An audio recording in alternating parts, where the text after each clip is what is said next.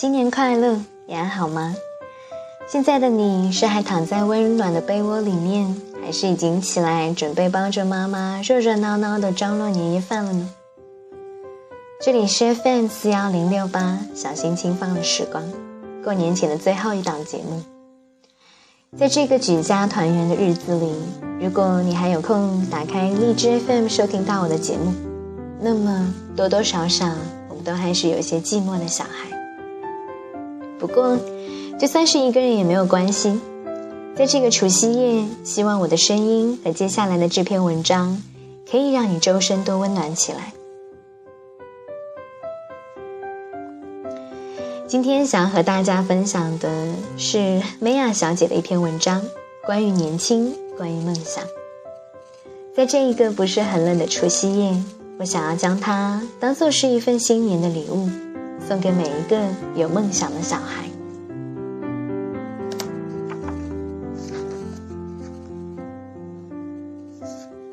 踮起脚尖，梦想就更靠近阳光。曾经有一个豆友给我发来这样一封邮件，大致的意思是说自己是一名即将毕业的大四学生，可是每天还是整天是混吃混喝、浑浑噩噩的过。自己都不满意自己的现状，可是又迷茫着自己的未来。我回邮件问他：“你喜欢做什么？觉得自己能够做什么呢？”他回答说：“我也不知道。我喜欢旅行，于是有很多人对我说：‘你去做导游吧。’其实我是不想的，可能是太累了吧。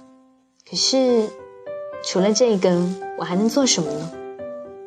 类似的信我还收到过好几封，为此。我感到过深深的无奈。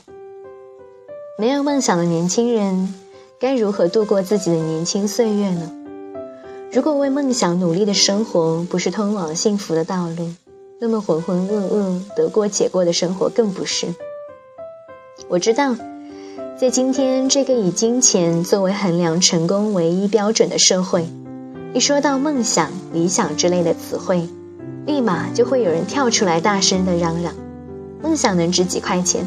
梦想能当饭吃吗？它能当衣服穿吗？梦想能够让你买得起房吗？我不能肯定梦想能够让人吃饱穿暖、衣食无忧。事实上，它也许会让你忍冻挨饿，面临现实生活中更多的艰难困苦。但是，我可以肯定的是，梦想能够让你每天不再浑浑噩噩。让你每天的生活都充满着活力，它能够带你到一个更不一样、更广阔的地方，它能够给你的内心带来更多的满足感和幸福感。乔布斯在斯坦福大学的毕业典礼上说：“有时候生活会用板砖砸你的头，但是这个时候一定不要失去信仰。”我知道。唯一支撑我的东西，就是我爱我所做的事。你必须找到你所爱的东西。你的生活、工作，你的工作将构成你生活的大部分，而唯一能够让你真正从工作中得到满足的办法，就是爱你所做的事。假如你还没有找到它，就继续寻找吧，不要停下脚步。同所有与心灵相关的东西一样。当你找到他的时候，一定会知道，而且就像那些美好的爱情一样，它会随着岁月的增长而越加的纯美。乔布斯所说的信仰和所爱的东西，你可以理解为梦想。梦想是什么？梦想是一个人内心真正的热爱，是一个人愿意为其吃苦受累，却仍然感觉到幸福快乐的追求。梦想是使一个人每一天朝气蓬勃活着的内在动力。寻得你的热爱，使其成为梦想，然后努力去实现它，这是让你免于迷茫、免于不安和焦虑的唯一途径。还有的朋友跟我说出自己内心的担忧，我觉得自己游遍中国三十四个省市自治区的梦想太大了，没有实现的那一天。其实，你永远也不需要担心梦想太大这种问题，而是要担心没有梦想，或者是有梦想却没有去努力实现这样的问题。如果你有梦想，就一定要为他努力。不付出努力，梦想是不可能自己成真的。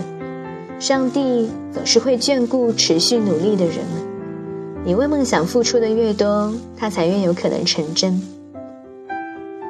由于高考的失利，我的学业只是大专，我梦想能够进有所进步和提高，于是我开始自考，用了两年半的时间，达到了文学学士的学位。我梦想独自有一天去西藏旅行半个月，于是开始攒钱兼职。一年后，我实现了这个梦想。在西藏独自旅行了二十一天。从小我就梦想能够写一本书，十多年来坚持用业余的时间看书、记日记和写博客，于是有了今天的这一本书。每天为自己的梦想花一点时间，坚持去做，日子一天天的过，你就会发现自己的生活真的不一样了。用你的梦想推动你的行动。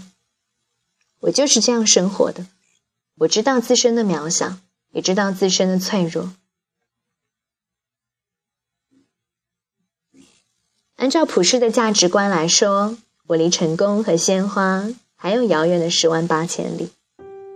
但是，我的内心却为自己而骄傲，因为自己为梦想努力而感到充实和满足，因为自己的不曾放弃而骄傲和自豪。为了生存，我们的生活每天都忙忙碌碌、疲于奔命，被各种日常琐事淹没和埋葬。你可以抱怨，但要一直有梦想，不要忘记它。为了你的梦想，你要努力积极的行动起来。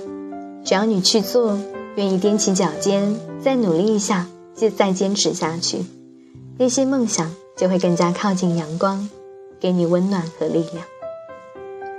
只要踮起脚尖，梦想就能更靠近阳光。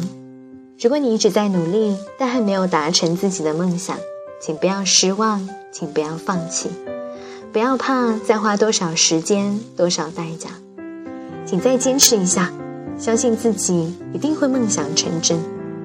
我会为你喊加油，每一个坚持梦想的人都值得他人为他加油喝彩。踮起脚尖吧，让梦想。更靠近阳光，哪怕只有一点点，都值得你骄傲。感谢你在这个有点忙碌和喧闹的日子里收听我的节目。来年，希望你能够心怀感恩，心怀梦想而生活。